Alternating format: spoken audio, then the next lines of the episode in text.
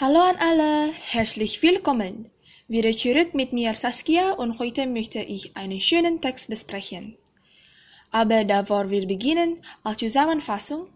Hallo, ich bin Saskia von Klasse 10 Landen in Global Mandiri Cibubur und die letzte Mal habe ich über den Corona-Impfstoff besprechen. Und der heutige Text hat den Titel Solarstrom, Sonnenfeuer, Höhen, Windräder. Ohne weiteres Zeit, los geht's!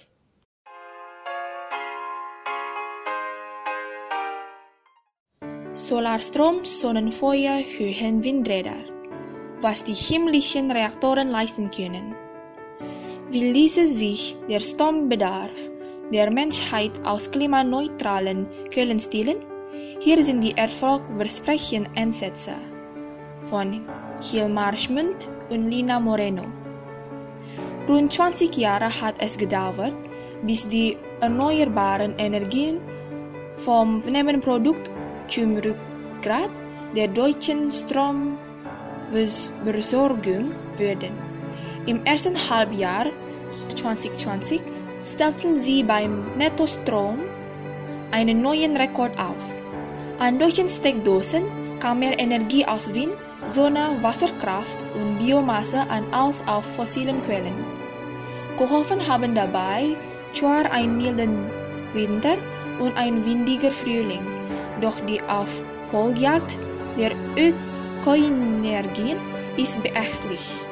Seit 2015 hat sich der Anteil von Wind und Sonnenkraft an der Stromerzeugung global verdoppelt.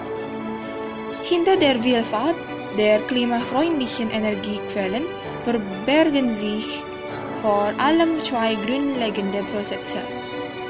Die Kernspaltung im Inneren der Erde, die den Planeten mit aufheizt, und die Kernfusion im Innern der Sonne, die uns als Sonnenlicht erreicht.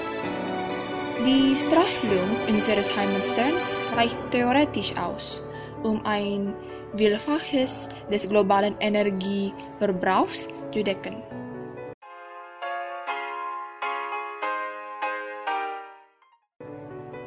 Höhenwindräder. Besonders ergiebig bläst der Wind mehr als 300 Meter über der Erde. Fernab der Reichweite klassischer Rotoren mit fliegenden Turbinen an Drachen oder Fesselballons ließe sich besonders viel Energie ernten. Weil der Wind in diesen Höhenlagen kräftiger und mit geringerem Flautenrisiko bläst.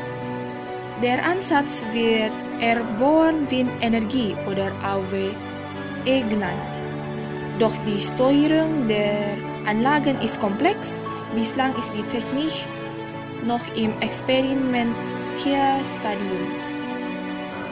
Das ist alles für mich heute. Bis bald!